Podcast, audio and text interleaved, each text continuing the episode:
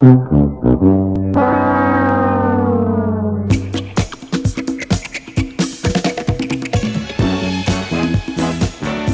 eu sou o Richard Ribeiro e sejam bem-vindos a mais um Failcast. Hoje eu tô aqui com. E é legal que ninguém falou, mas aqui é o... ele é Nilson e eu acho que a SpaceX devia fazer um crowdfunding para mandar as pessoas para Marte. Meu nome é Lucas e se o Homem de Ferro existisse, o nome dele seria Elon Musk. Meu nome é Sérgio Sacani e, na verdade, o Homem de Ferro foi inspirado no Elon Musk.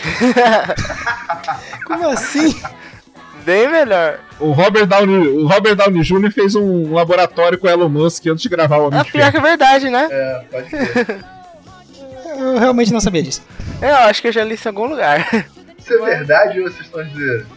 É verdade. Eu sabia que ele tinha feito um laboratório com algum milionário desses aí. É, com, o Elon Musk, o Robert Downey Jr., antes de gravar o, o primeiro Homem de Ferro, né? Ele pediu pra fazer um laboratório com o Elon Musk pra meio pegar os trejeitos e tal, pra, pra tentar ser aquele cara meio nerd, nerd milionário, né? Que é, É. que o Elon Musk é. Então ele, ele Não, passou um bom, tempo melhor, com o Elon Musk melhor, pra- Sérgio. Nerd, milionário e bem vestido. Milionário não, né? O pessoal até brinca comigo que eu chamo ele de milionário, o pessoal fala ele é bilionário, é diferente. É verdade. Então o Elon Musk não é o Tony Stark da vida real. O Tony Stark é o Elon Musk da ficção. Exatamente, é isso aí. Caralho, mind blowing agora.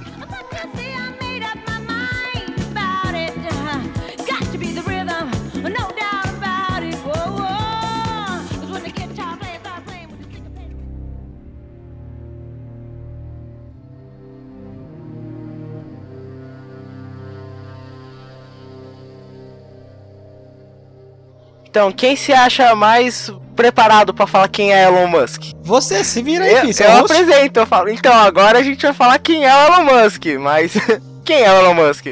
Aí, aí você fala, desgraça. Vai logo, se Ah, vira. sei lá. A colinha, a colinha da Wikipedia, não sei se está certo. Aqui, ó. Ah, começa, se tiver errado, a gente bate. O Elon Musk é um empresário sul-africano que atualmente mora nos Estados Unidos. E ele se mudou pra lá porque ele queria morar num lugar onde a tecnologia e as invenções fossem valorizadas e tal. Ele é um dos criadores do PayPal, o fundador da Tesla Motors e da SpaceX. E é o cast de hoje é sobre ele. O... Pô, cara, você parece uma- que, parece que você leu realmente uma pauta, assim, cara. Mas eu li nada. a pauta. Eu tenho certeza que ele leu. É, mas o legal de falar do, do Elon Musk, antes de, de chegar nisso tudo aí que ele foi, eu acho que o legal é falar, quando ele era adolescente, né, ele, ele era um programador. Então, é verdade essa história que ele construiu um próprio videogame quando era criança? Isso, isso, verdade. Ele é um cara que. É isso mesmo, ele é totalmente. Praticamente em quase tudo que ele fez na vida dele, ele é autodidata. Ele estudou tudo sozinho pra poder fazer. Então ele fez. A primeira coisa que ele fez foi um videogame, né? Ele construiu o videogame, depois ele vendeu o videogame. Depois Que, é ele que entrou. hoje, hoje é conhecido como Xbox, pra quem não conhece. Caralho. Aí depois, na verdade, ele ele montou uma empresa, né? Na, na- na época que explodiu aquelas ponto .com, né? Teve uma época aí no mundo que todo mundo queria montar uma empresa ponto .com, né? Foi a- o boom dessas, desse tipo de empresa. E ele montou uma É, empresa, foi no início dos anos 2000, né? isso, no início dos anos 2000. E essa empresa depois, na verdade, ela foi comprada pelo PayPal. Né? Na verdade, duas empresas se juntaram e montaram o PayPal, aonde ele foi lá, um cara super inovador com as coisas que ele fez e tudo mais. Então, Só o- desculpa te interromper, mas então ele não necessariamente ele foi o fundador Não, do ele PayPal, participou junto com só. Não, do não. pessoal. não, ele não foi o Ele é- fundador do qual PayPal, ele era fundador? Ele era fundador de uma outra empresa e duas empresas se fundiram para formar o PayPal. E uma das empresas era a empresa que ele era dono. Na- nesse lance desse boom aí que teve no início dos anos 2000 das .com, então existia muita fusão dessas empresas e tudo mais. Só que uma coisa que é legal de falar, e acho que é por, por isso que nós estamos aqui conversando nesse cast, é que o sonho dele desde sempre foi ir para Marte. Ele tem o sonho pessoal dele de ir para Marte e de trans e não só dele ir para Marte, mas dele fazer com que qualquer pessoa possa fazer uma viagem espacial. Então ele tem. o- Ou seja, ele é, ele é amigo do Matt Damon, né? Isso. Olha, uma coisa é, um dos meus sonhos pessoais é ir pro espaço. Agora só falta todo o resto para o seu próximo Elon Musk. Exatamente. Maravilha. Isso aí. Mas aí é só correr atrás, porque ele foi do zero pra construir a, a SpaceX que ele fez, né? Tem várias, várias histórias, né?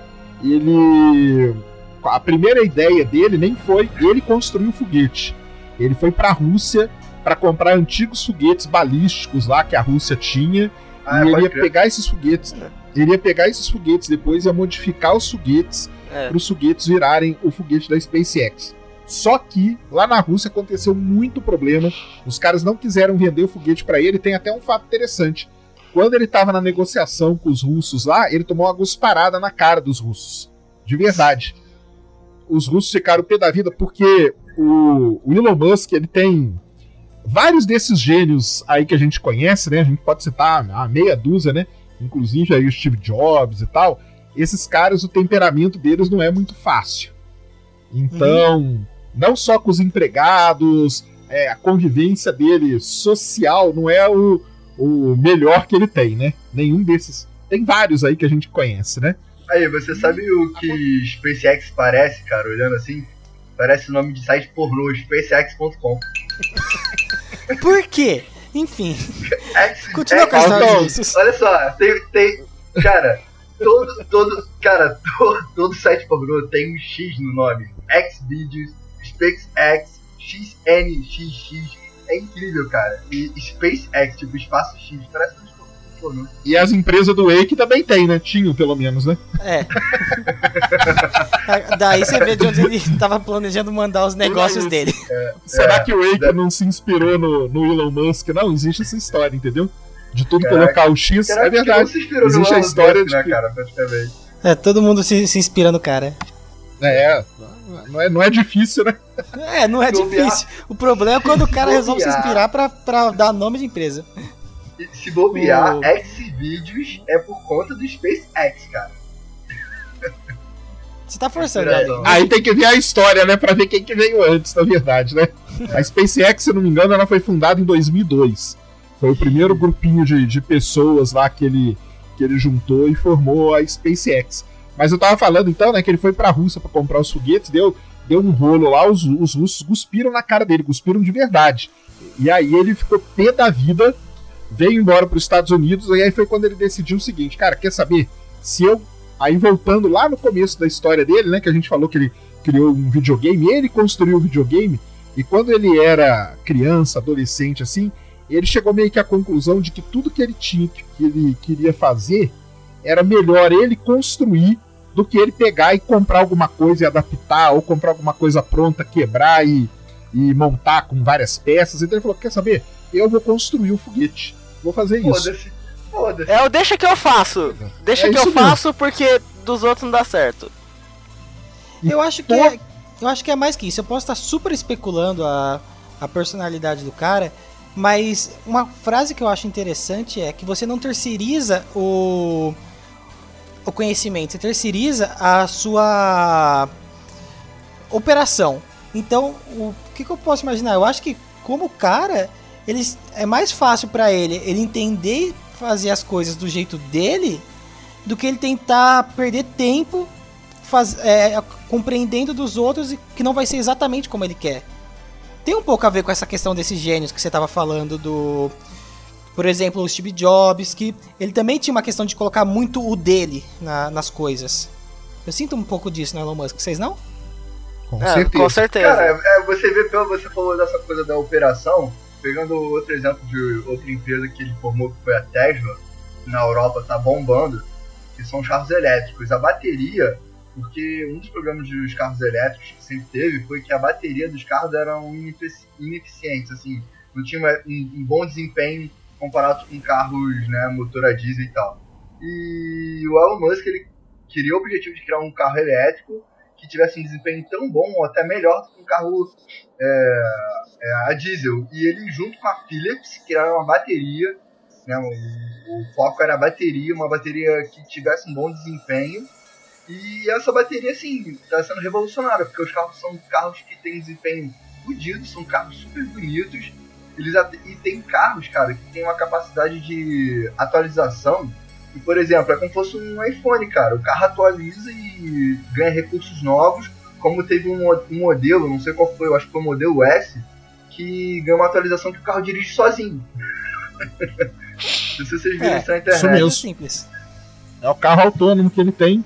É isso mesmo, exatamente. E, O- e tem uma outra coisa, né? Ele, nesse ramo de energia, ele também é muito famoso porque ele tem uma empresa muito grande de energia solar. Ele está construindo a primeira cidade totalmente é, movida a energia solar lá nos Estados Unidos. tá? Então ele tem, ele tem essa questão aí da energia e tudo também muito voltada. É muito importante isso aí dele. Ele apanhou muito no começo da Tesla também. Ninguém acreditava, igual você falou, né? Que ah, como que eu vou andar num carro elétrico, um carrinho que anda a 30 por hora, ninguém vai querer, né?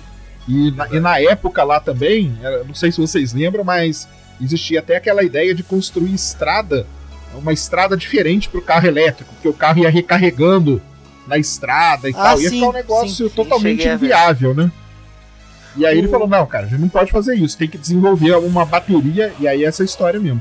Foi atrás de desenvolver uma bateria potente, a- a- com autonomia, que pudesse recarregar e tudo, e a, e a Tesla tá aí. Hoje já tem tudo que é quase tudo que é tipo de carro, tem sedã. A Problema única questão desse carro aí é que além disso, o cara me, me fez um carregador, uma versão gigante do carregador da Motorola lá pra carregar os carros, poxa.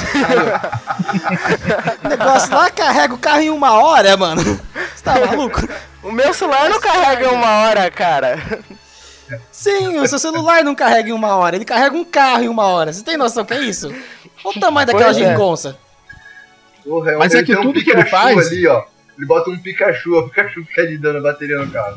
É, mas aí daqui a pouquinho, quando a gente falar mesmo do- dos foguetes, tudo que ele faz, ele pensa, né, ele, ele pensa fazer um negócio inovador, mas um negócio também que, que funcione e que tenha acesso. Não adianta o cara pegar e falar assim, não, pra você ter um carro elétrico, você vai poder andar na estrada Elétrica. tal, que aquela estrada é a estrada elétrica, porque ela carrega. Isso aí não, não faz sentido nenhum. Vai mudar todas as estradas do mundo. Outra coisa, se você fizer uma bateria que vai demorar uma semana pra carregar, quem que vai querer comprar um carro desse? Só vão poder usar ele uma, uma vez por semana, vai andar pouquinho, vai andar devagar. E a bateria dura bem, né, cara? Duro não. Agora tem os caras. A Tesla agora tá, tá, tá disparada aí, não tem. Ninguém pega E mais. uma coisa cara, né? legal do. Uma coisa legal do Elon Musk nesse sentido é que, que nem eu falei, ele tem um. per- Ele vai atrás no sentido de remoção de problema. Ele não, ele não, não contorna o, o muro. Ele tira o muro do caminho mesmo. No sentido do que, por exemplo, o. O caso do problema do carro elétrico é não, a gente pode contor- contornar o muro aqui, fazer uma estrada. Não, cara, gente, isso não vai dar certo. Vamos resolver o problema. O caso da SpaceX é, simi- é similar.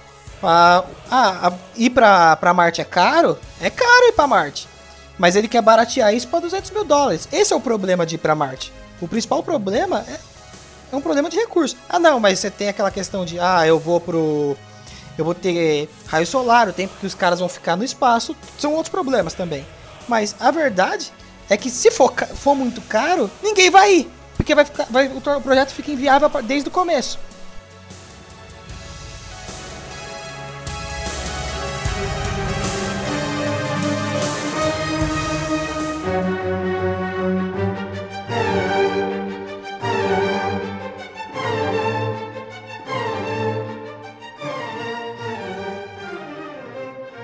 Uma coisa interessante sobre o Elon Musk é que em todos os projetos que ele está envolvido, ele sempre está tentando é, cuidar do meio ambiente ou um meio de salvar as pessoas, que é, por exemplo, o backup da humanidade em Marte.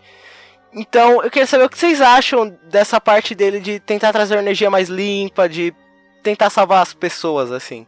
Se ele não fizer igual um livro que chama Asilo, que é enterrar toda a humanidade debaixo da, da terra e deixar lá como backup, tá tudo bem, cara. Mas assim, a, a é uma responsabilidade social. Vou ser sincero, é uma- tem duas coisas importantes nela. Primeiro, ela serve como um meio de você divulgar o seu trabalho. Porque, querendo ou não, as pessoas gostam de pessoas engajadas é, socialmente, que se preocupam com o planeta. Isso é algo que, como dá, como dá pra dizer, pega bem. Não dizendo que ele faça por causa disso, mas assim, é algo importante para uma empresa.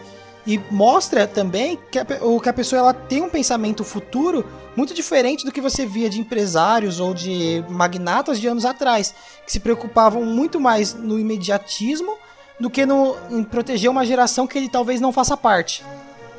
É, ele, ele mesmo ele mesmo falou na, durante a última apresentação dele, que foi no IAC, é, quando ele apresentou o projeto lá de colonização de Marte, que por que, que ele estava fazendo aquilo? Ele, ele falou que não era para salvar a humanidade, mesmo porque ele acha que não vai precisar, entendeu? Mas se precisar, ele, ele tem uma saída para apresentar quando for preciso, entendeu? E outra coisa também, nem tudo isso que, que ele faz, a ideia dele é tentar propagar a. mostrar, digamos assim, incentivar crianças e tudo mais de que a pessoa pode seguir por essas áreas de tecnologia e tal, que é muito legal. Isso ele fala em várias entrevistas que ele, que ele já deu, ele deixa isso claro. Então ele tem essa vontade mesmo de, de compartilhar o conhecimento dele, de fazer com que as pessoas gostem tanto da energia solar, carro elétrico ou do espaço. E ele tem essa, essa meio que missão aí é, que ele fala. Tanto que ele, se não me engano, ele não sei se ele abriu ou se ele só é, capitaliza vários, ao, ao, em torno do mundo todo, vários projetos de ciências em escolas, em faculdades. Ah, ele bota Exatamente. dinheiro atrás. Ele bota dinheiro atrás. Isso. O, uma questão é, curiosa ele trabalha muito sempre com fonte re renovável de energia. Qual, qual, que é o posicionamento do mercado clássico de energia com relação a eles? Alguém aqui já parou para olhar isso? É uma, é uma, dúvida sincera. Cara, eu já, eu já estudei porque Ninguém assim, gosta. Eu faço, eu faço, eu faço publicidade, né? E uma parada que se fala muito dentro do mercado é sobre energia limpa, né? energia renovável, porque realmente os recursos eles são escassos sim, eles é, têm um limite, e se continuar do jeito, do jeito que tá, não vai durar como as pessoas acham que vai durar, sabe? E muitas empresas, né, elas usam famoso greenwash, né, que é o que eles chamam de lavagem verde, que é, fala que faz coisas limpas, renováveis, mas por trás do pano não faz porra nenhuma. E a, a empresa, Well Music, tem uma, tem uma visão muito mais de realmente usar energia limpa, porque, cara, energia limpa não é só questão de ser é, bonito, ser bom pro planeta, é porque, futuramente, vai ser a energia mais barata, né? Porque como os recursos vão ficando cada vez mais escassos, é, vão ficar, o petróleo, essas coisas vão ficar mais caras.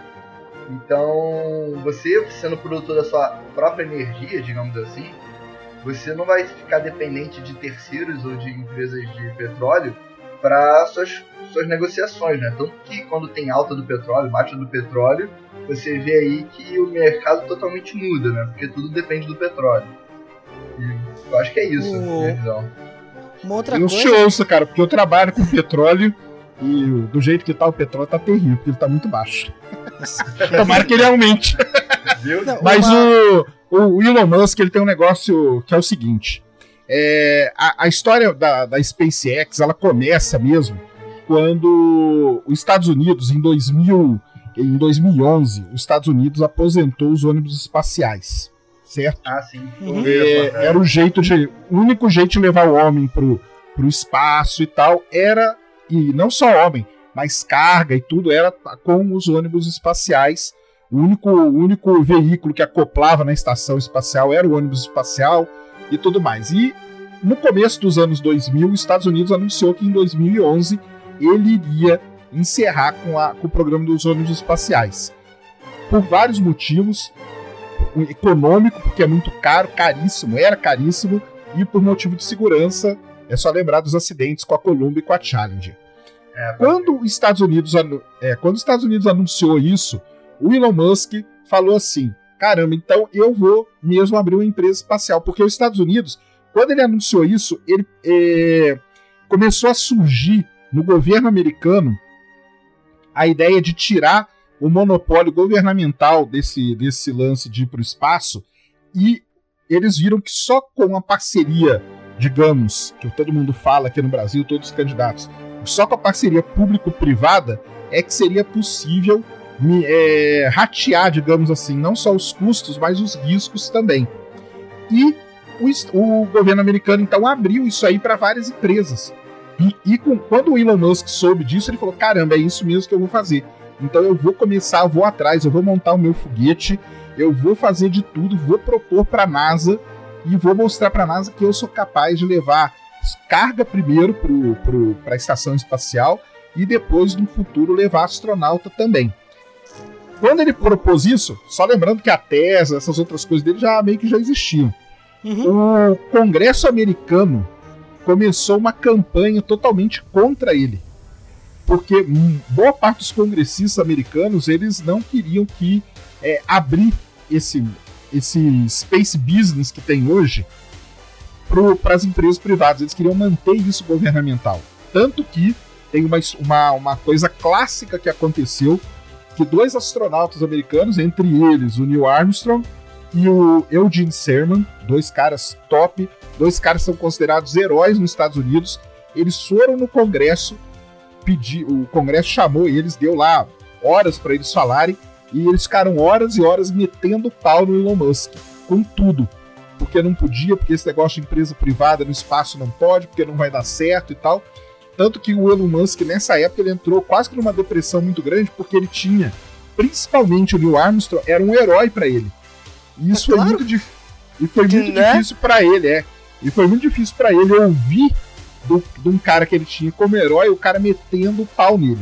Não Richard, se Richard, sabe. Rapidinho, Oi. Richard, imagina Oi. o jovem nerd fazer um vídeo falando assim, sabe que sabe o Richard Ribeiro? Aquele merda Melhor exemplo. É mais ou menos essa vibe aí, cara, pra você ter uma ideia. É, tô ligado. Não, é, mas é, é, bem depressivo você, você ouvir o seu, o seu herói fa falar mal de você. Por, por vários Não. motivos. Principal, um, se você, se você acredita que ele tá errado, porque você quebra a ilusão. E o outro, porque se ele tiver certo, é um choque de realidade. Exatamente. Porra, cara, eu bateu filhos, eu, eu imaginei o Silvio Santos falando mal de mim. e aí, nessa época aí, foi nessa época que ele tava com o com os foguetes que ele chegou pra NASA e falou assim: então eu vou fazer o seguinte, cara, eu vou mostrar para vocês que eu sou capaz de mandar o foguete pro espaço. E aí tem essa famosa história aí, né, que ele só tinha quatro, né? E começou tudo a dar pau, a explodir, explodia no ar, explodia não sei aonde até que ele conseguiu no último lá, ele não tinha mais dinheiro nenhum. Ele colocou 100 milhões de dólares do bolso dele na SpaceX para poder construir os foguetes e provar para a NASA que era possível levar carga para o espaço. E aí foi quando ele conseguiu voar. E a NASA, a partir daí, fechou um acordo com ele de 1,2 bilhão de dólares para ele fazer 12 viagens para ISS. Fora isso, ele começou a, a voar o foguete dele levando também satélites de outras empresas. Tá? Então ele. Por que isso? Porque aí ele começou a desenvolver o famoso aí que a gente conhece, o Falcon 9, né? Ele abriu uma pequena transportadora espacial. Exatamente. Logística espacial do Tio Musk.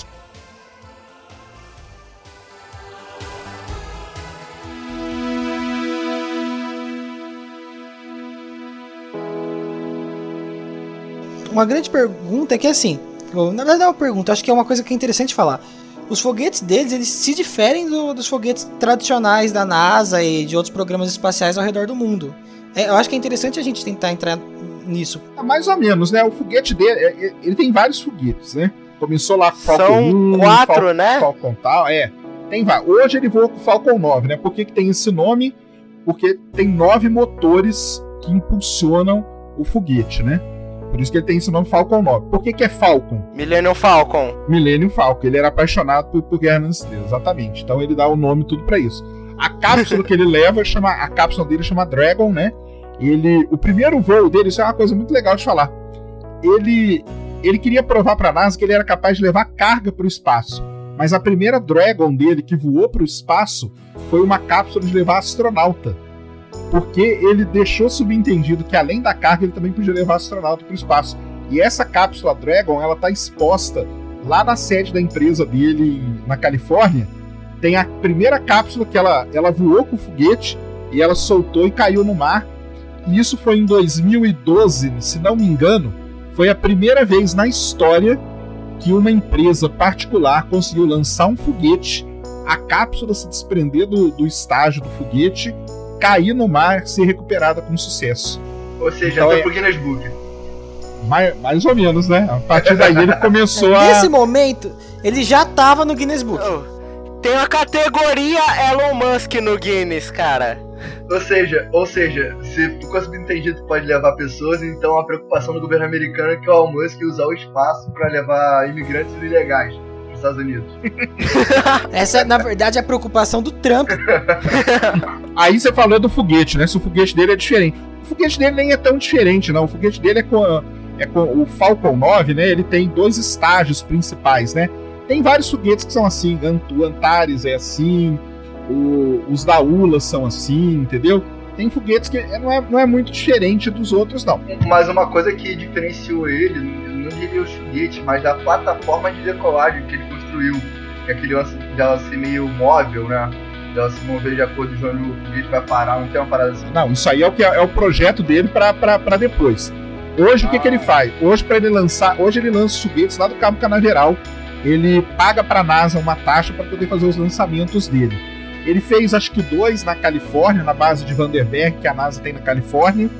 E, mas a maior parte dos lançamentos dele é, na, é no Cabo Canaveral, porque o, a empresa fica na Califórnia, a empresa, o, o setor lá, o escritório. o escritório e tal. Mas em Cabo Canaveral, lá no Kennedy Space Center, se alguém um dia tiver a possibilidade de ir lá, é muito legal de ver.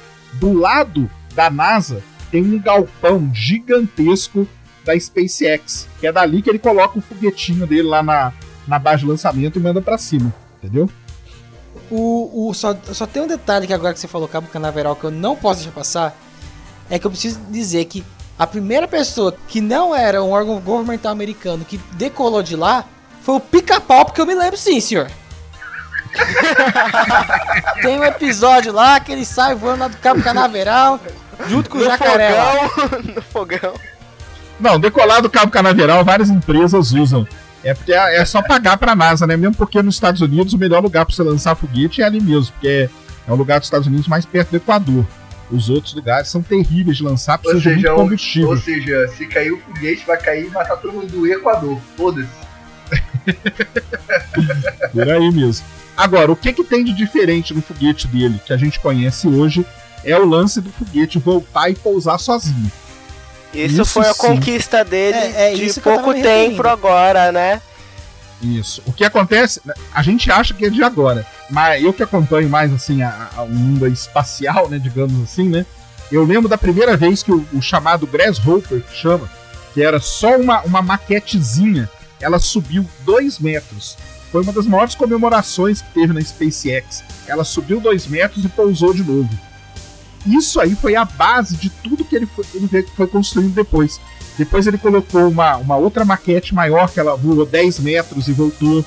Depois ele conseguiu colocar um sisteminha, tipo que a gente tem um drone hoje, para ele andar para um lado e para o outro, depois voltar e pousar. Então ele começou há muito tempo, e isso é legal de falar, da história do, do espaço. Tudo que a gente vai fazer, por exemplo, a NASA quer mandar o homem para Marte. Em 2039, é a, é a ideia de pousar um homem em Marte. Hoje, hoje, aliás, hoje não, né? Já faz uns dois, três anos, o foguete já está sendo testado e construído, a cápsula já está sendo testada e construída, coisa que só vai voar para valer em 2039. Então você vê. O astronauta pode nem ter nascido ainda. É, é isso que o próprio pessoal da NASA fala. O Charles Bolden, que é o administrador da NASA, ele sempre fala isso. O primeiro cara que vai pisar em Marte ainda nem nasceu. Mas nós já estamos testando. E a gente tem tudo. a conclusão, a gente tem que chegar à conclusão que não pode ser o Matt Damon. Não.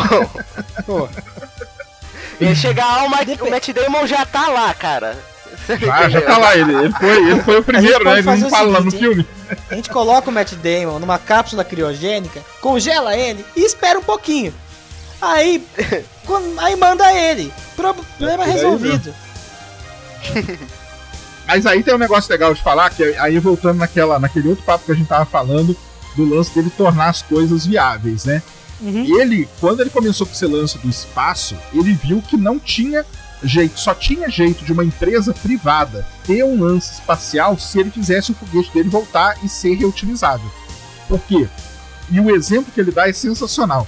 Não sei se vocês já ouviram. Imagina você pegar um avião, vou pegar aqui Ah, perto, já. tá? Já viu, né? Pegar um avião do Rio para São Paulo. Chega no Rio, o avião é destruído, tem que construir um outro avião para você voltar. Se fosse assim, a indústria aérea, né, nunca teria ido para frente, nunca. Se para cada lugar que você fosse tivesse que destruir, e construir outro, não fosse um negócio reutilizável, não teria ido para frente. E é baseado nisso aí que ele, ele fala isso aí em, em todas as palestras dele, ele dá esse exemplo aí. Ele viu que ele só podia fazer se, se tivesse como reutilizar o primeiro estágio do Falcon 9. E é aí que começou toda a saga dele. É um negócio que demorou muitos anos para ele poder conseguir fazer o que ele conseguiu, que a gente vê aqueles pousos que são realmente espetaculares lá que ele consegue. Ou seja, né, chegou E é à um- conclusão que deve ser usado garrafa PET pra fazer foguete. Essa é a conclusão que ele chegou. Então, E é legal, eu, esse- eu não sei se vocês já viram, depois se vocês não viram, vocês procurem no YouTube. Os primeiros. Hoje todo mundo vê o pouso dele na balsa, em terra e tudo uhum. mais. Mas os primeiros pousos do Falcon 9 eram no O mar. que explodiu, de né? propósito. Não, não, nem é o que explodiu na balsa, não. O foguete descia e ele fazia o foguete pousar no mar, no- na água. Eu E aí ele- direto na água? É, na água. Aí, na aí ele água. pousava e afundava o foguete. Por quê? Ele estava testando todo o mecanismo que tem ali no foguete, do foguete voltar direitinho em pé. Tanto que ele fazia o foguete pousar em pé. Sabe aqueles caras que fazem salto, salto ornamental? Uhum. O cara, quando Uhum. pula, o, o ideal é que o cara pule retinho que tire o, o mínimo de água possível da piscina. Se o cara dá uma barrigada tal, sai água pra caramba. Qual que era a ideia dele? Era ver o foguete dele, se o foguete dele conseguia pousar retinho no mar. E na hora que o foguete dele afundava, ele via se ele tirava o mínimo de água possível. Ele perdia de propósito o foguete, só pra. De propósito não, porque ele não tinha desenvolvido ainda toda a tecnologia, né? Mas só pra ver se ele tinha condição de fazer o foguete vir em pezinho e cair na, na água. Ima- Se você- imagina- Então você tá me imagina dizendo que o cara. ele- Porcaria, perdi o time da piada. Acontece. eu ia fazer uma piada com salto, com salto ornamental. Não, eu, eu não, eu imaginei Então. a cena, rapidinho, Richard, eu imaginei uma cena agora do foguete indo pousar ali, tá indo pousar, aí na hora que ele vai ver, ele, sei lá, deu uma piscada, ou ele se distraiu, ele, puta, perdi a porra do pouso. Tem que fazer de novo. Ah, mas aí que tá, o foguete dele leva um monte de câmera, viu? Aí então ele, ele via, tem câmera por dentro, por fora, de tudo que é lado, né? Então, pra quem não viu, procure no YouTube os pousos do Falcon. O link tá, tá no post aqui. Isso, coloca o link no post aí, porque é eu muito, já vi já, cara, vale muito a pena. Vale muito a pena. E, e vale muito a pena porque, pra quem tá vendo hoje ele pousar na balsa, você fala, pô, o cara tá pousando na balsa. Aí dá errado, um- uma vez explode, nego vem e desce o cacete. Ah lá, o cara explodiu o negócio, que fracassado. Fracassado, cara. Faz anos que o cara tá fazendo um negócio, entendeu? Você, o pessoal que fala que ele é, um- que fracassou e tal, não tem nem ideia de que ele tá 8, 9, 10 anos pesquisando e fazendo as coisas pra isso aí dar certo. E aí, quando dá certo, também elogiam ele pra caramba e devem elogiar mesmo, porque é um negócio sensacional. Não. Nunca tinha sido visto isso antes, né? Não, e é aquela. Aham, então, Quantas missões espaciais foram necessárias pra, pra Apollo 11 chegar na Lua? Isso. Quantas pessoas morreram, né? Porque morreu a, a Sim. Apollo 1, cara, os caras foram incinerados, né? Dentro da Apollo Não, 1. sim. O, é exa- exatamente isso que eu tô falando. Tudo bem, você vai dizer, ah, não foram todas até a 10 que todo mundo morreu, obviamente. Só que, pô, teve falhas no percurso da NASA também. O cara Muitas. lá pegou fogo na balsa lá, tá, tá mais tranquilo do que você queimar um cara em mergulho atmosférico. com certeza. Uma coisa interessante desse pouso na balsa, que acho que esse exemplo eu vi no vídeo do Isinobre, que é que você pousar o foguete na balsa é tão difícil quanto você jogar um lápis em cima do Empire State Building e esperar que ele caia em pé certinho do outro lado. É tão difícil assim? É, porque o pouso vertical, ele é um negócio, também se alguém quiser pesquisar depois, pesquise, é o problema do pêndulo inverso. Isso aí é um problema famosíssimo para quem faz faculdade de física e tal, matemática, estuda esse problema. Problema do pêndulo inverso. Pesquisem aí e leiam, que vocês vão ver que é um negócio muito complicado. entendeu? É muito complicado mesmo fazer esse tipo de pouso aí. Mas a pergunta é, o o Elon Musk ou a NASA, quem chega primeiro em Marte? Elon Musk. Com certeza. Na verdade, é, na verdade eles vão chegar meio junto, cara, porque a NASA tá. O Matt Damon. É, o Matt Damon deve chegar antes. o Matt Damon já tá lá, cara. Já tá lá. O de, o Quando chegarem lá, vai ter uma, uma fazenda de batata lá. Mas o, eles vão chegar junto, cara, porque em todos esses projetos aí do, do Elon Musk, a NASA tá dando toda, todo o apoio para ele. E aí, eu não sei se você pode falar, pode ficar meio datado o programa. Tem programa, problema ou não? Não, aqui só tem programa aí. datado. Não, não, é porque. Cara, quase ninguém vê isso mesmo, então. Não, é porque hoje, Ainda quando a gente tá. Vê, porque é um áudio, né, mano? Agora, quando a gente tá gravando esse programa, o que, que aconteceu ontem, né? A, a Agência Espacial Europeia e a Agência Espacial Russa mandaram uma nave para Marte e ela não pousou, ela se espatifou toda. Muito provavelmente ela se espatifou em Marte. Por quê? Porque quem tem hoje o conhecimento necessário para você fazer um pouso em Marte é a NASA. São muitas variáveis envolvidas. Pousar em Marte não é um negócio fácil, porque a nave ela vai vir muito acelerada, a atmosfera de Marte é muito rarefeita. Você usar os paraquedas supersônicos, que o pessoal chama, é um negócio que não é fácil. Você ter os retrofoguetes, eles funcionarem na hora certa, no momento certo, também não é fácil. Tanto que a Rússia, por exemplo, nunca conseguiu pousar uma nave em Marte. Toda a nave dela dá problema. Isso é a, karma. A... Isso é karma por ter negado o projeto do cara. Se fudeu. É. é o, o Elon Musk não. tá sabotando a Rússia lá. E não é só a Rússia, não, porque a própria Agência Espacial Europeia, a ESA, ela também não consegue. O último robozinho que ela foi pousar em Marte foi o Beagle 2. Ele também se arrebentou todo. E, e ela teve que apelar para a NASA para a NASA poder achar ele lá depois, e a NASA achou lá com as câmeras das Pera... sondas que ela tem em Marte. Então, peraí, não qual, é um... qual, qual, é o nome do robô? Beagle 2. Porra, com esse nome também, né, cara? Não vai ter porra nenhuma, né? então, o que, que acontece? Você perguntou quem vai chegar primeiro, né? Existe uma parceria hoje da NASA com a, com a SpaceX, existe uma, um acordo comercial existe uma parceria científica e tecnológica que a NASA tá passando, digamos assim, o, o, o buzu ali pro Elon Musk para ele conseguir pousar uma nave em Marte. Porque não é um negócio fácil. É como que o Elon Musk vai para Marte, né?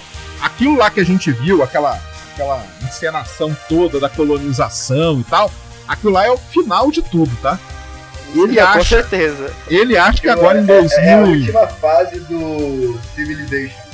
Exatamente. É a última fase Civilization e que talvez a gente não esteja nem aqui para ver. É, ele. É. Em 2018 ele pretende mandar a primeira cápsula Dragon para Marte. Esse aí é o plano dele inicial. Uma, uma cápsula que não vai tripulada, vai só mesmo para testar essa tecnologia de pouso lá, que é um negócio complicado. Depois ele pretende, no me meados ali da década de 2020, ele pretende mandar uma cápsula Dragon também com carga, porque uma coisa é você pousar uma, uma, uma nave que pesa duas toneladas, outra coisa é você pousar uma nave que tem 50 toneladas de carga, né? O negócio é, é meio problemático. Para depois só ele tentar mandar algum astronauta dentro da Dragon ainda. E aí, se tudo isso correr como se espera que corra, ele chegar naquela ideia dele lá, que a ideia dele daquela palestra e tudo mais, nem é só Marte, não. A ideia dele é muito além de Marte, é um negócio interplanetário que ele quer construir. Mas tudo começa no lance com do Marte. foguete. É, tudo é. Antes ainda, né? Tudo começa com o lance do foguete poder voltar. E aí que é o. Acho que o Lucas que falou, né? Daquela plataforma que ele vai construir, né? A plataforma vai pegar o foguetinho que pousar, vai reabastecer e vai mandar de novo. E uma coisa interessante, Lucas, que aquela plataforma ali que ele vai usar, é a mesma plataforma que lançou a Apollo 11. Ele comprou a plataforma da NASA. Ah, que ironia. pois é. é.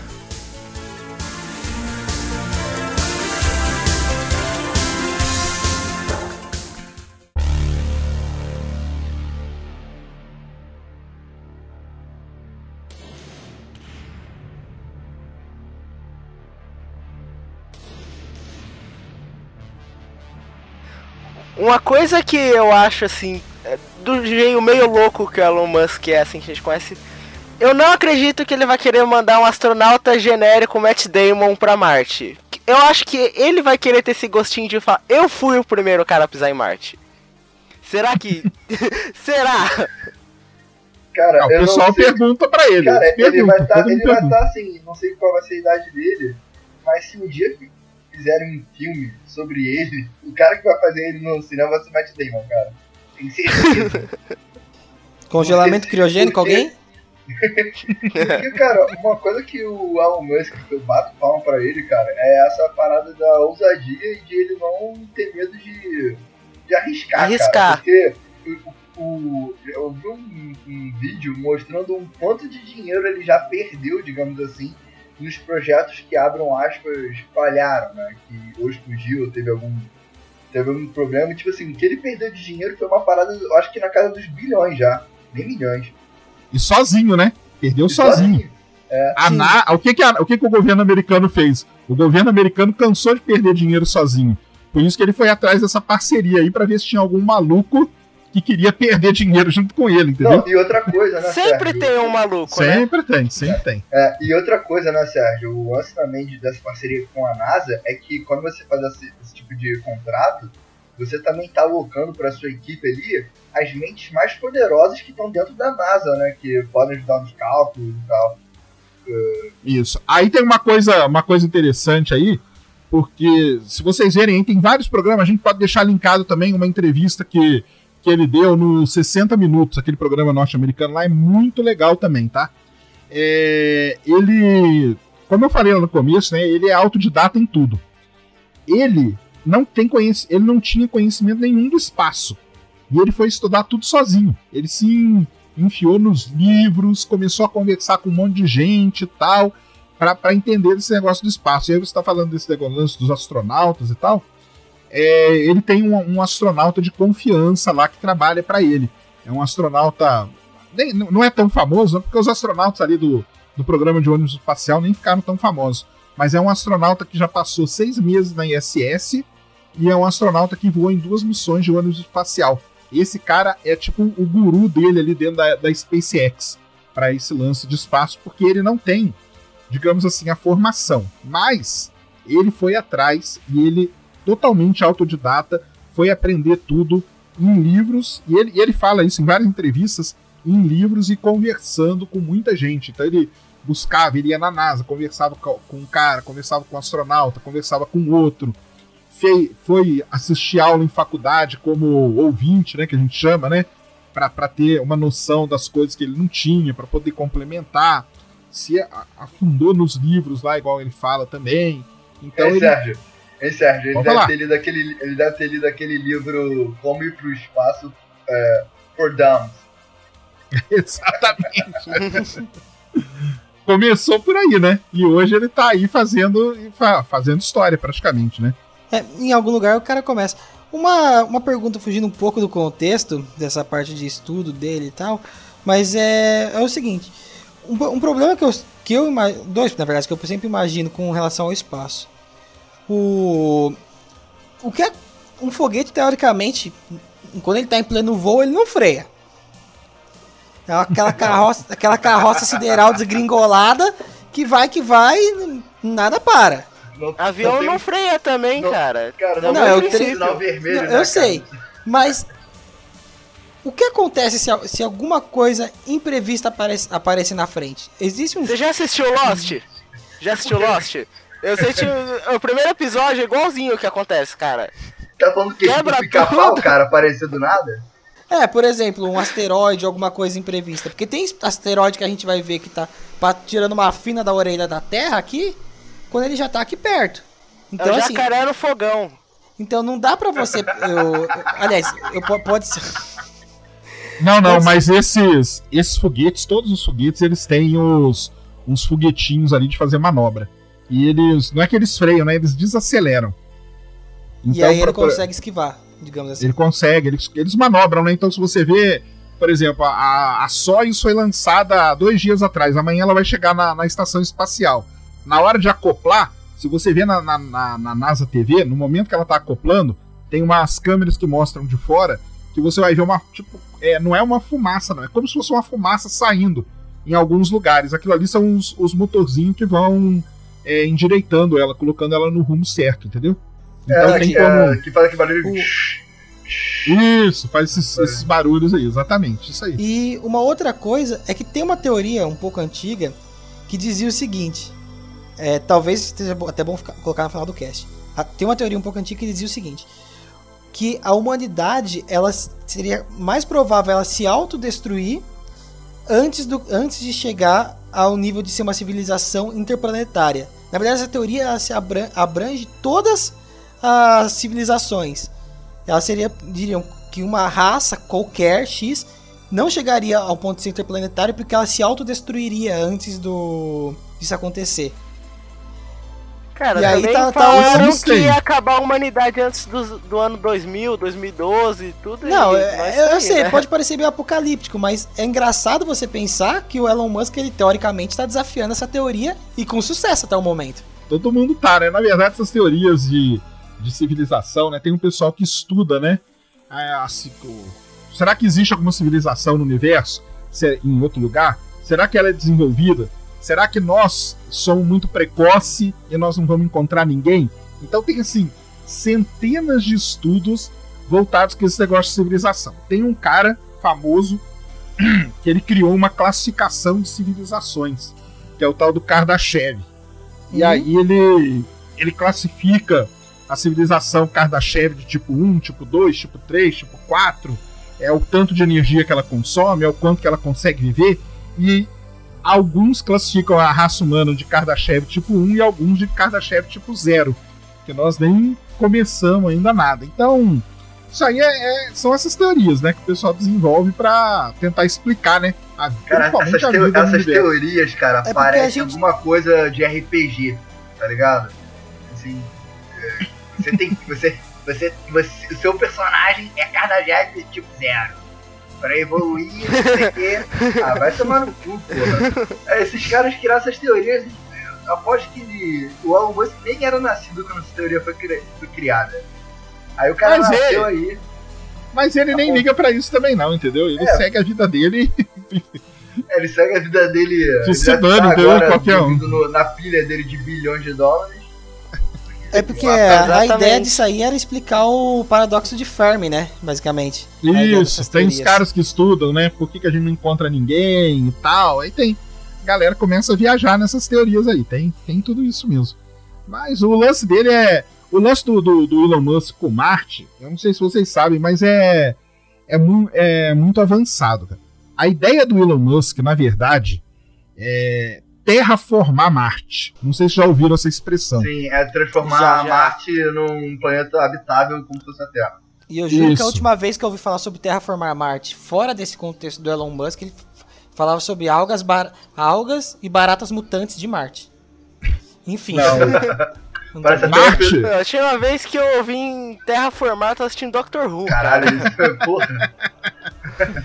o que que acontece, né? Enfim, a, a, gente teria que terraformar Marte. Marte hoje, para quem não sabe, Marte hoje é um planeta frio, seco, né? Então tem nada lá. Não, água, não provavelmente não deve ter água só congelada nos polos.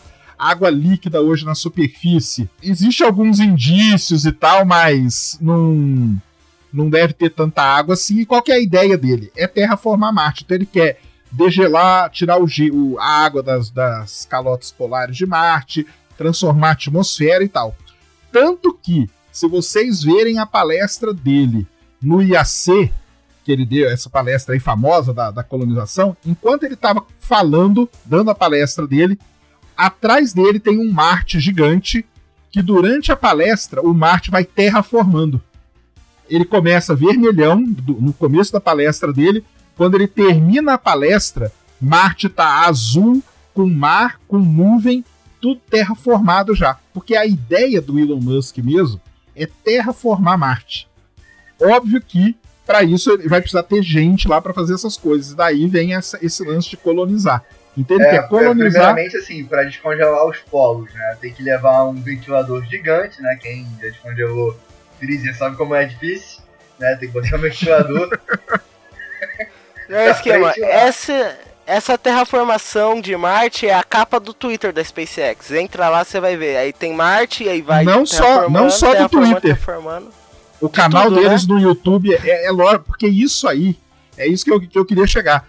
É, o, a ideia do Elon Musk ela é muito maior do que tudo isso que a gente tá falando, entendeu? A ideia dele mesmo, original, é terraformar Marte. Tudo isso que ele tá fazendo é foguete que pousa em balsa, foguete que volta, pousa no, no- em terra, é Dragon que vai pra estação. Tudo isso tem um finalmente pra ele. Que é um dia ele conseguir terraformar Marte. Ele tem o plano já tipo, pra de isso. fazer pessoas saírem de, da Terra pra Marte, Marte pra Terra, como se fosse, sei lá, pegar Exatamente. um, pegar Rio um Santos. pra chegar na Paulista, né? Isso, porque para deixar o quê? Ele quer, ele quer popularizar esse lance do espaço. Ele acha que o espaço é um negócio muito elitizado. Entendeu? É só um maluco aqui, o outro cara ali, os astronautas e tal. Por que, que não é todo mundo pode ter acesso a isso? Por que, que todo mundo um dia não pode pegar? Cara, vamos lá em Marte, vamos conhecer Marte. Vamos estudar Marte, entendeu? Então tem várias coisas. Ele tem isso aí. O, é isso que eu queria falar, né? Que o plano Você dele é Usar muito um maior. bilhete único pra pegar um ônibus espacial. Ônibus Isso. Nossa, espacial, mais não. Ah, ônibus espacial não, é- não tem mais não, não pode. Ah, Talvez um metrô. É, Trem espacial. espacial não pode mais não. Então, o cara quer, quer que o cara de- de- dessa. Vai ali, vira a esquina do terceiro asteroide, desce, de- desce ali pela imigrante e tá lá em Santos, lá, come, ah, comendo frango com galinha lá em Marte. Final da isso tarde do mesmo, domingão, assim. exatamente. Mas o meu Mas sonho aí a mesmo é um gente dia tem fazer um uma nave. problema. Rapidinho, Nilson. Meu sonho mesmo é um dia ter uma nave em formato de navio. Aí sim vai ser foda. Aí você tá indo pra planeta dos macacos, meu amigo. Mas não, enfim. não, eu- caraca. É aí terra do ser nunca, foda. cara. Navio. Cara, eu acho isso tão estiloso, um navio que vai pro espaço. Ia ser muito foda, cara. No. Planeta do Macacos, Tesouro. o livro, tem, tem um navio assim. Um navio ou uma nave, não sei como chamar.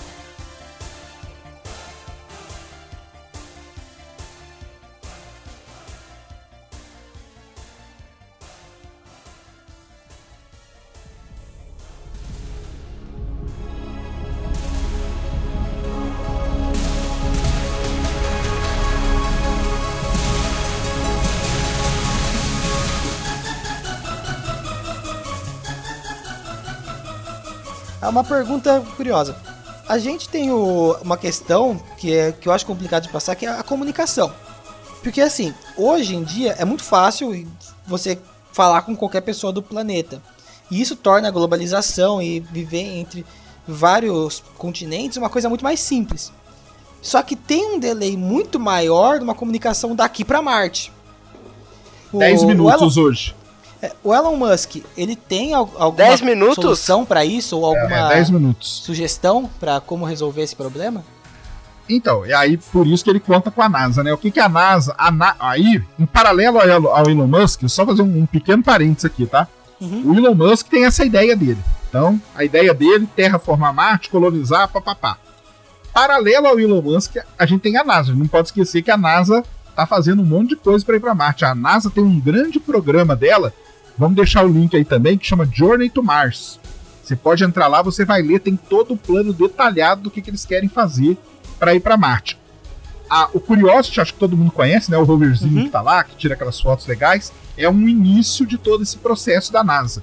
Ela lançou o Curiosity, em 2020 ela vai mandar um outro rover que é bem parecido com ele, e aos poucos ela vai indo. Ela vai mandar, a NASA ela vai mandar hoje, hoje não, né? Vai mandar no futuro uma série de sondas que vão ficar na órbita de Marte, justamente para quê? Para melhorar essa comunicação. Hoje ela usa duas sondas só, então tem momentos que dependendo da posição que Marte tá, a comunicação fica precária.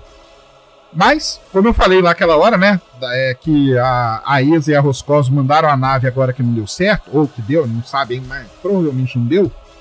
A comunicação hoje está demorando aí cerca de 10 minutos, tá? Então, o sinal para chegar de Marte para Terra demora 10 minutos. Ainda é mais rápido que o 3G em São Paulo.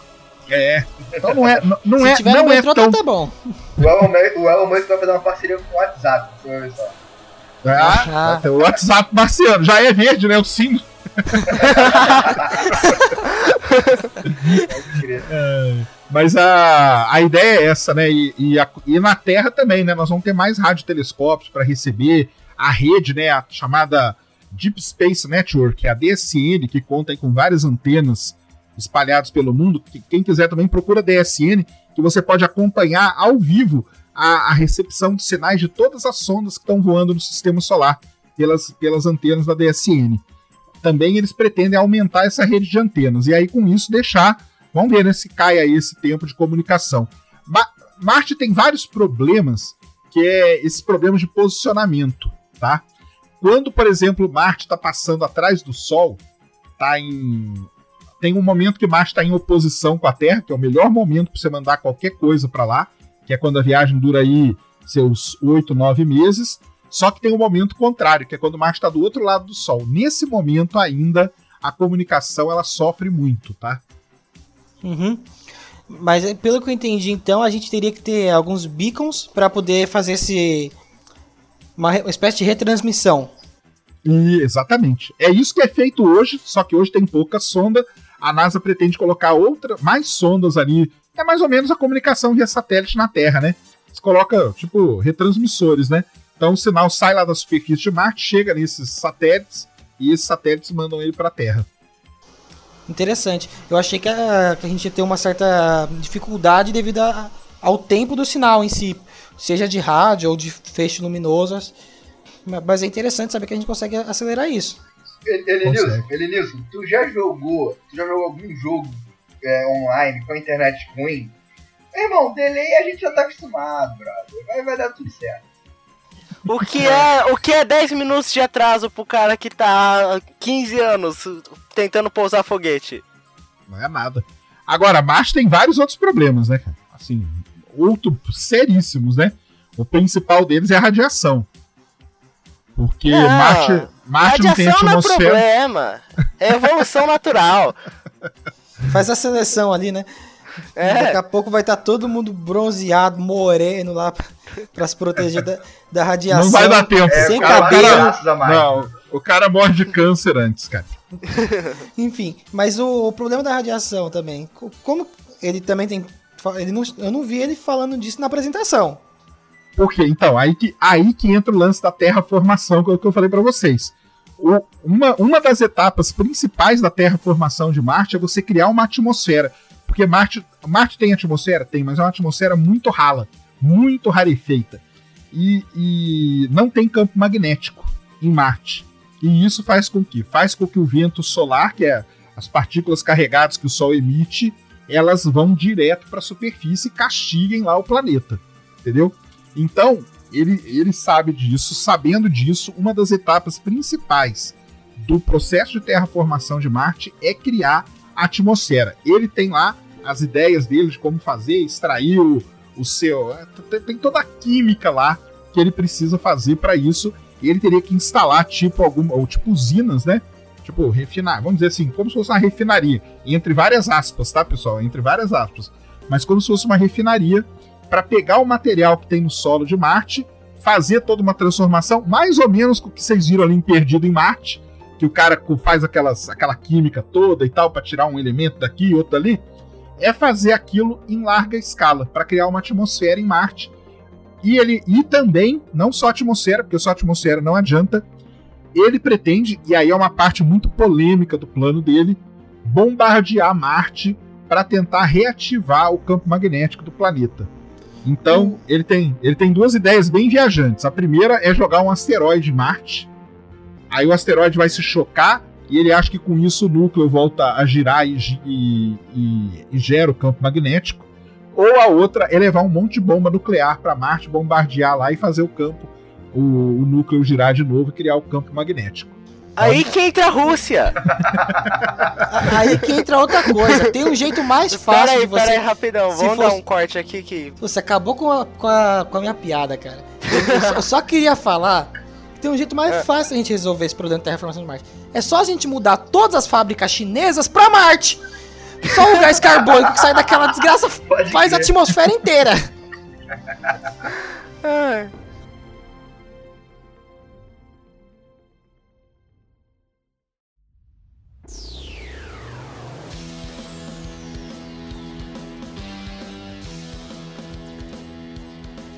Hoje, só existem dois países no mundo que são capazes de lançar um homem para o espaço. É a Rússia com a nave Soyuz e a China com a nave Shenzhou dela. Hoje a gente tem dois taikonautas. Taikonauta, para quem não sabe, é o nome do astronauta chinês. A gente tem. É, sério. Astronauta é americano, cosmonauta é russo e taikonauta é chinês. Caraca! A gente, é, a gente tem hoje, no dia que a gente tá gravando, tem dois chineses, dois E taikonautas. Você sabe como é o brasileiro? Como que é? Manda bala. Ruenalta. Como? Ruenalta. Não, eu ia falar.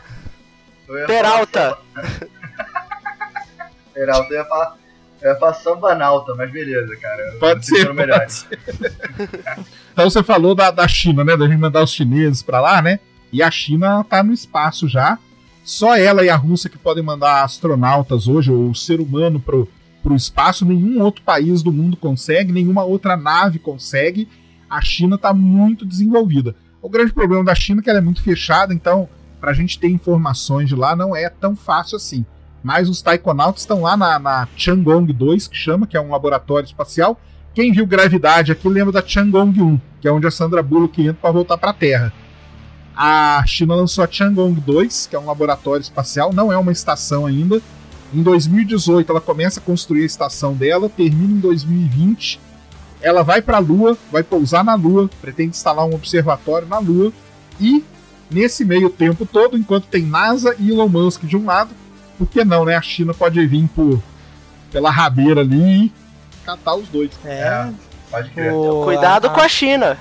Cara, eu fico imaginando, vai cair pedaço de nave em qualquer parte. Aí quando tu vai pegar o pedaço, made in China. Ah, ano que vem. Pra quem quiser, ano que vem. Ano que vem, aquilo que aconteceu no filme Gravidade vai acontecer de verdade. A Chang'e 1 vai entrar na, na atmosfera da Terra. A gente não sabe aonde nem quando. Espera-se que, que caia no mar, né? Já que tem bastante oceano aí pela Terra fora. Mas pode cair em terra, né? Deve ser um azar do caralho também, né? Tem não sei quanto por cento de chance de cair no mar. Aí vai cair na casa do seu Jorge. E, Tipo, porra, Pô, bicho, eu, eu, eu ia ficar feliz. Jorge, ele pega aquilo e vende pra sucata, mano. Pô, Vende, vende pra sucata, não, vende pra China, pra ela guardar lá no museu dela. de verdade. Ah, falando nisso, né, e voltando a falar da SpaceX, eu não sei se vocês sabem, mas tem um fato muito interessante da SpaceX, que uma vez ela lançou um foguete, e um Falcon desses da vida, e um dos estágios dele caiu no Brasil, lá no Mato Grosso, numa fazenda no Mato Grosso. E- Sério? Sério, tô falando sério.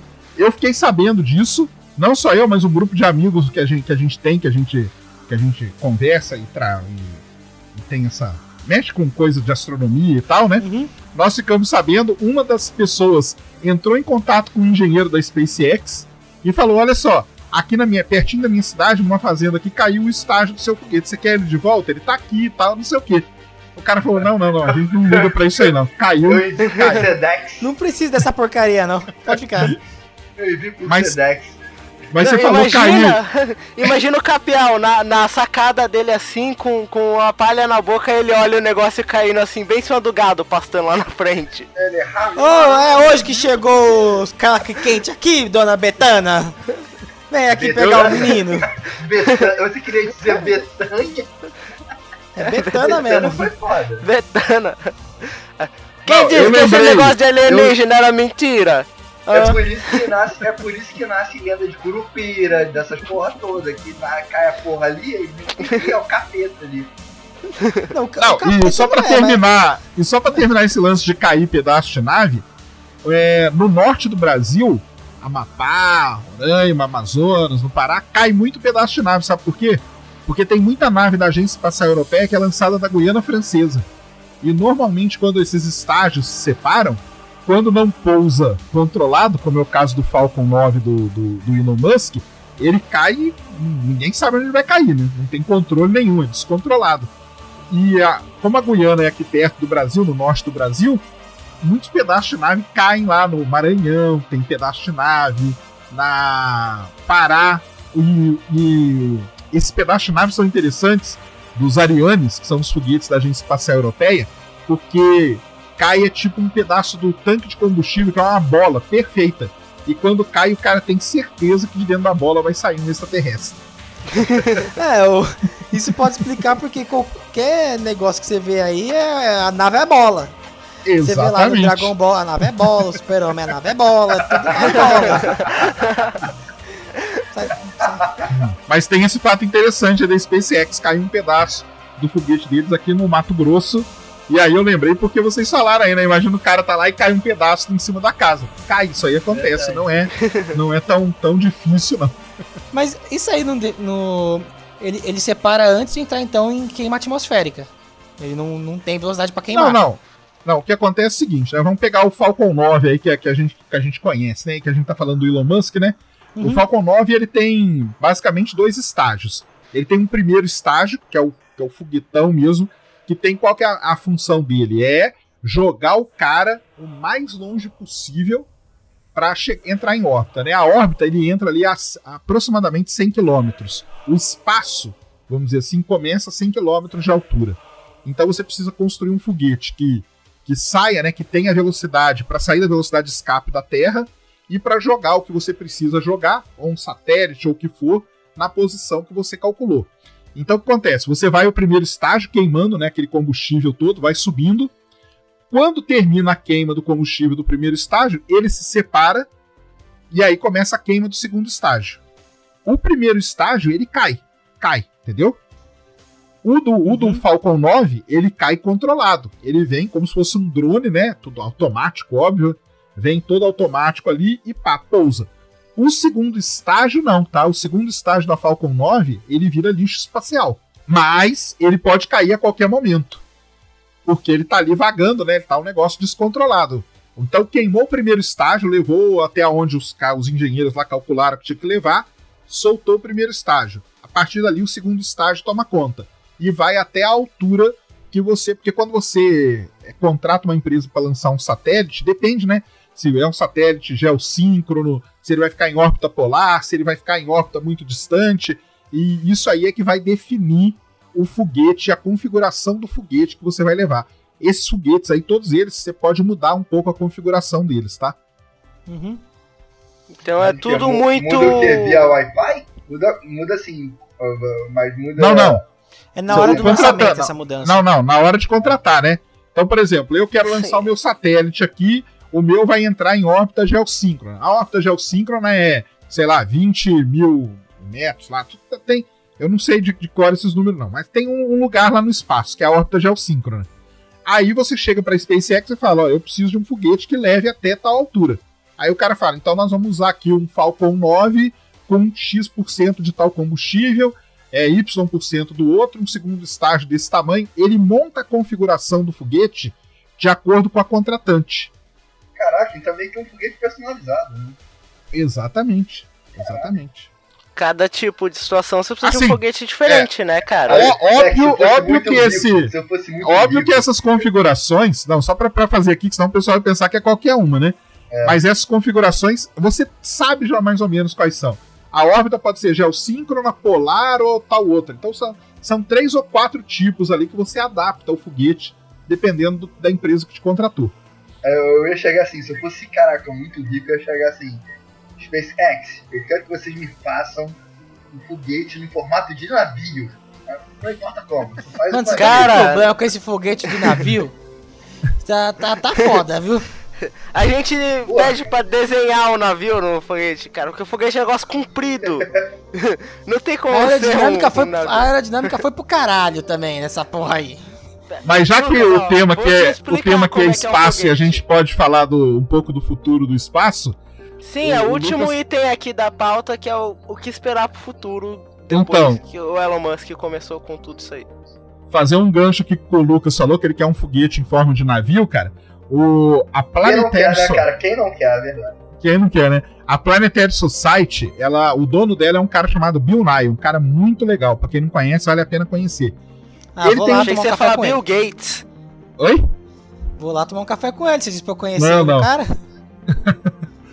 ele. Piada o projeto dele, sabe como que chama? Light Sail. Light Sail. Ele voou um ano passado. É uma vela movida a vento solar. Então o início do seu, do seu barco aí não tá. Não tá Caraca, tão vai tomar no cu quem tá te confiando aí, cara. Porra. Planeta do Tesouro! Planeta do Tesouro, cara. Vela solar. Eu ainda digo Planeta porra. dos Macacos. É, é, fa- faz a mesma coisa. Na verdade Ah, é tá. vela de luz, né, que ele chama. A gente deixa o link aqui na descrição também pra quem quiser ver. É o Light Sail, é um projeto do Bill Nye. Ele é tipo uma uma, como que chama aqueles crowdfunding, entendeu? Se você quiser, você pode entrar lá no Light Sail e ajudar ele. Ele já tá arrecadando grana pra fazer o próximo. Esse Light Sail ele lançou, eu acho que deu uma ou duas voltas pela Terra, entendeu? E depois desintegrou na atmosfera. Mas é o início, é uma vela movida a, a não, não a energia solar, não. É os fótons, né, que batem nela e empurram ela. É um negócio, uma tecnologia muito legal. Mas é o início do seu barco espacial aí, ó. Vocês estão vocês estão me tirando Que legal. O, mas assim, abrindo um parênteses nesse barco, que eu tô falando aqui desde cedo, no livro original do Planeta dos Macacos, eles têm um conceito de um barco, uma nave, que ela se alonga, encolhe e ela tem o formato de uma vela. Quando ela se alonga, ela capta mais energias, mais Uhum. é, é, X lá, a energia que ele descreve no livro, e aí ela vai pra frente. Quando ela se afina, ela para de captar e para. E, e- e ele tende a frear com algum com outro empuxo. É uma, é uma É coisa isso. bem similar. É engraçado isso. hein? Não, não é engraçado não, cara. Esses caras de hoje, Elon Musk, esses, esses caras mais inovadores, esse Bill Nye é um outro cara, eles se inspiram muito nessas histórias de ficção aí do passado, entendeu? E eles acreditam que lá alguma coisa tem escondida ali que o cara pode usar. Eles vão atrás disso aí. Não, é engraçado que eu digo assim, o no futuro só que- existe por causa do passado, né, cara? É, por aí. filósofo. É, Mas o que eu quero Por dizer é que assim, lembra um pouco aquela velha máxima do. o- A vida imita a arte. Exatamente. É, quer ver um exemplo? Quando lançou o filme do Interestelar, ele foi considerado tão é, inovador nessa, nessa ponto de, da ponte científica, né? De fazer ser da ponte científica. É, sim. Tão um inovador pro grande É. público, né, cara? Não, não, cara. Muitos cientistas pegaram, por exemplo, a representação do, do Interestelar do buraco negro. Muitos cientistas, cara, pegaram aquela representação como uma representação quase que real, cara. Assim, que É, só pra filme te falar o que, que foi aquilo ali, o quem, quem fez parte daquele filme foi o Kip Thorne. O Kip Thorne, pra quem não sabe, era o cara que estava cogitado a ganhar o prêmio Nobel esse ano por conta das ondas gravitacionais. Aí Aquela falaram, represen- você não vai ganhar porque você fez esse filme aqui. É, a representação, Brincadeira, o filme é bom. na verdade, Lucas, é, é meio ao contrário do que você falou, cara.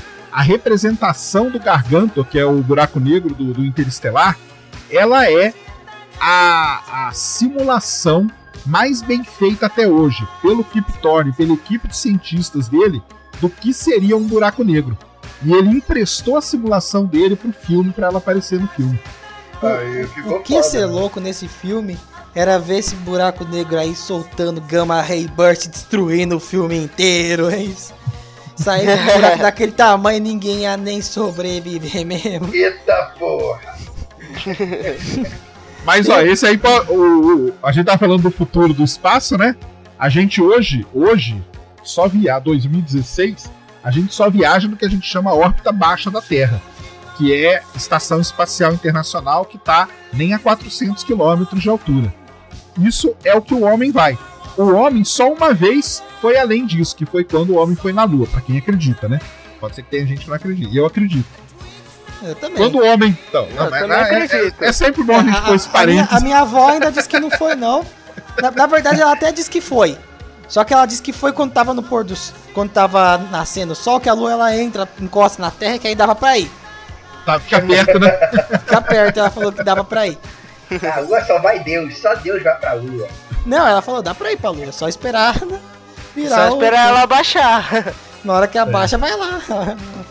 Falava Mas isso é uma coisa que pouca gente percebe, cara. A única vez que o homem voa além da órbita baixa foi quando o homem foi pra Lua. E isso terminou em 1977. Desde lá a gente só voa na órbita baixa.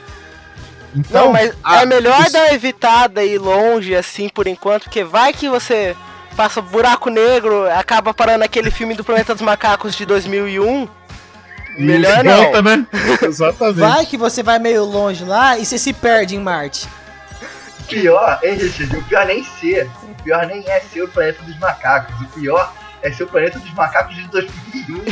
Não, esse é o problema, cara. Pô, pô, Planeta dos Macacos é bom, gente. O, o original é bom, na época ele foi. Não, cara, mas de 2001 é. É. A gente conversa depois, viu? A gente conversa. Até porque só tem um livro, meu amigo.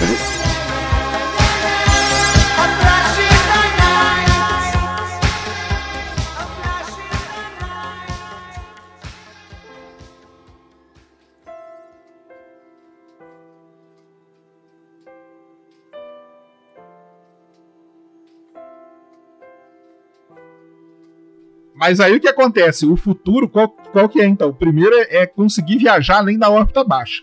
Já vai ser uma, uma coisa boa. Os Estados Unidos pretende fazer isso. Ele vai mandar a cápsula Orion dele, que é a nova cápsula, dar uma volta na Lua com astronautas e voltar para a Terra. Depois a gente tem aí a história toda do Elon Musk de ir para Marte e não só para Marte, né?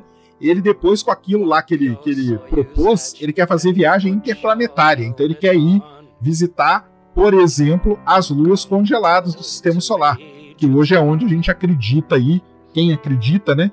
É, são os lugares mais prováveis para ter algum tipo de vida, que é Encélado, Europa, por exemplo. E depois a gente tem, falando aí, fazendo esse, esse apanhado geral do futuro aí, a gente tem o Stephen Hawking com o Zuckerberg e outro bilionário aí do ramo também, que eles estão propondo fazer a viagem interestelar que é ir até ao é, Próxima Centauri, que é a estrela mais próxima da Terra, que fica a 4.2 anos-luz de distância. Já dizia o nome. Só... Exatamente, só que não vai ninguém. Ele vai mandar o quê? A nave é do tamanho de um chip e ela é impulsionada pela vela lá do barco do Lucas lá. Ah! ah aí, ó. Chico me zoando? Sociedade só que a, sociedade só que a, Toma essa. É, exatamente. Só que a do Stephen Hawking é, é pior, porque a do Stephen Hawking é movida a laser. Ele pretende colocar laser nas montanhas mais altas da Terra. Você lança esse chipzinho, ele abre uma vela gigante e você bombardeia ele com laser e ele vai chegar aí a 30, 40% da velocidade da luz. Isso é o que ele diz, né? Nas contas lá que ele fez. E com isso nós vamos conseguir chegar em Próxima Centauri, em Alpha Centauri, em Beta Centauri. Então vamos dizer assim, o futuro é esse, mas, pessoal, é uma coisa muito distante do que a gente tem. Assim, Hoje é...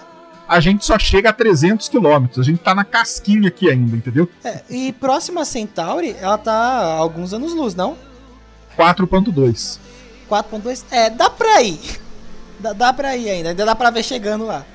Dá pra o... ver chegando. Não, é porque uma coisa que eu tava pensando que chega a ser meio triste, que existe a chance de boa parte desse pontapé inicial o próprio Elon Musk não vê. Elon Musk nunca vai ver a terraformação de Marte. Tipo, a Talvez terraformação o... completa, provavelmente não. Agora o Talvez inicial, o quarto clone dele veja, mas não sei. O pontapé inicial ele vai ver sim. Talvez ele até dê o pontapé inicial, né? não, tá não, o pontapé eu digo que sim, mas por sim, exemplo, mas colonização, é, população de Marte.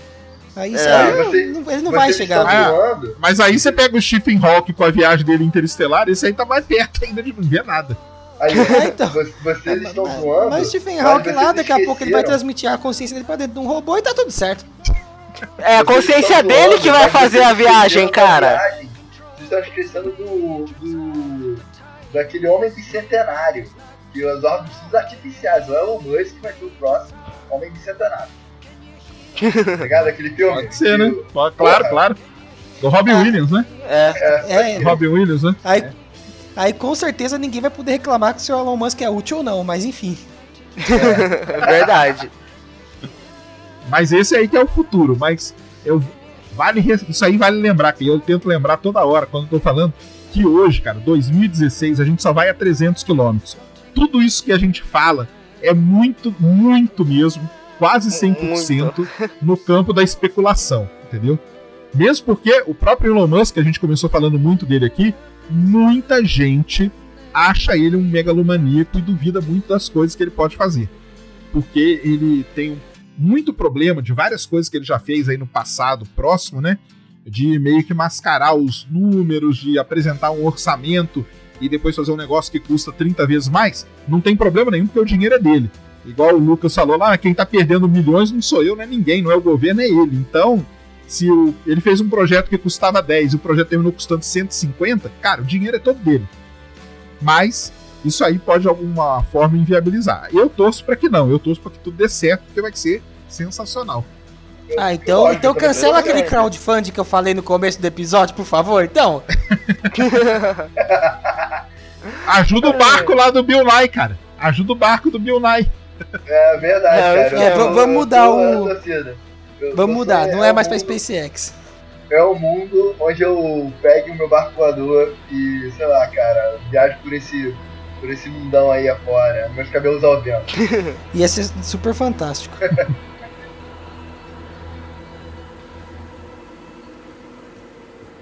Só tem uma pessoa que eu quero agradecer aqui, na verdade. Para tudo. Hum. Quero agradecer o senhor Elon Musk que ele tá fazendo um carro que eu não vou ter nem que dirigir mesmo nessa porcaria aqui. Só isso aí. É, o carro vai me levar pra todo lugar que é. Ah, e uma coisa carro. legal, cara. Vocês querem ver esse carro dele funcionar? Entrem no canal de um cara chamado Casey Neistat. É, eu é um cara... canal, muito bom. É muito bom. Eu... Ele, outro dia, ele tava na Califórnia e ele andou no Tesla autônomo, junto com um amigo dele. Ah, ele não vi. acreditava no que estava acontecendo. Então entrem lá. É, eu acho que é um vídeo da semana passada. É um ele vídeo que ele tá na Califórnia. Xadrez, cara. Já viu esse vídeo ele jogando xadrez com o amigo dele? Carro já, já. dirigia? Muito bom. Exatamente. Esse é muito legal você ver o Tesla funcionando, cara. Pode, eu, eu, posso procurar esse vídeo pôr na descrição. Eu mando pra vocês aí pra vocês colocarem. Beleza. Pode colocar. Você tá devendo aí você vai ver. O...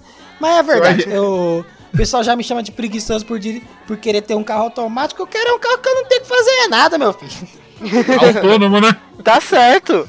Obrigado aí, Jarvis, Elon cara, Musk. Eu quero, eu quero tá, tá, aqui no K3. Igual o Jarvis do Homem de Ferro, tá ligado? Mas aí, aí vale outro, outro podcast. É. Carro autônomo, cara, é um negócio problemático. Você começa a pensar sim. filosoficamente, viu? Ah, sim, é. tem aquela declaração da Mercedes de alguns dias atrás aí que também não animou muita gente. é. Mas isso fica para outro cast. Valeu, galera, por ter escutado até aqui. Não esquece de assinar o feed, acessar o site. E vocês têm alguma coisa para falar? Cara, eu queria agradecer a vocês aí pelo convite. Sempre é legal bater papo aí, conversar sobre essas coisas do espaço, astronomia. Eu sou, assim, meio suspeito a falar, porque eu sou apaixonado por isso desde de 1985, quando Porra, eu vi o Halo. Não, cara. então, para mim sempre é legal. Pra... Visitem lá meu canal, Space Today TV. Space Today no YouTube. Lá tem o vídeo da terraformação de Marte, onde eu explico toda a história da, da terraformação aí dada pelo Elon Musk. Eu explico com base na ideia dele. Só fazer um, um mega parênteses aqui, cara. Não é que a ideia dele seja melhor e nem que vai dar certo. É a ideia dele. Existem outras centenas de ideias de terraformar Marte, mas tem esse vídeo no meu canal onde eu falo isso. Tem meu vídeo também onde eu falo sobre a palestra que ele deu na IAC. Eu faço uma análise lá, meio geral, de tudo que ele falou e mostrando o Marte Terra formando atrás dele. Para mim foi a coisa mais legal. Mas agradecer a todo mundo aí, obrigado pelo convite. E quando quiserem aí, tô disponível aí. Falar de espaço, qualquer tamo aí. Então, valeu aí, cara. Valeu, cara. Até mais valeu, um cast valeu. científico aí. Não sei quando é. rola, mas rola. Obrigadão, cara. Eu realmente Realmente gostei do papo. Esse, e esse sai quando? Daqui a quantos anos, Richard? Aí, só sei de uma coisa: Marte já vai estar terra formada quando esse sair, cara. é, esse aí você vai ter que desculpar a gente. Ah.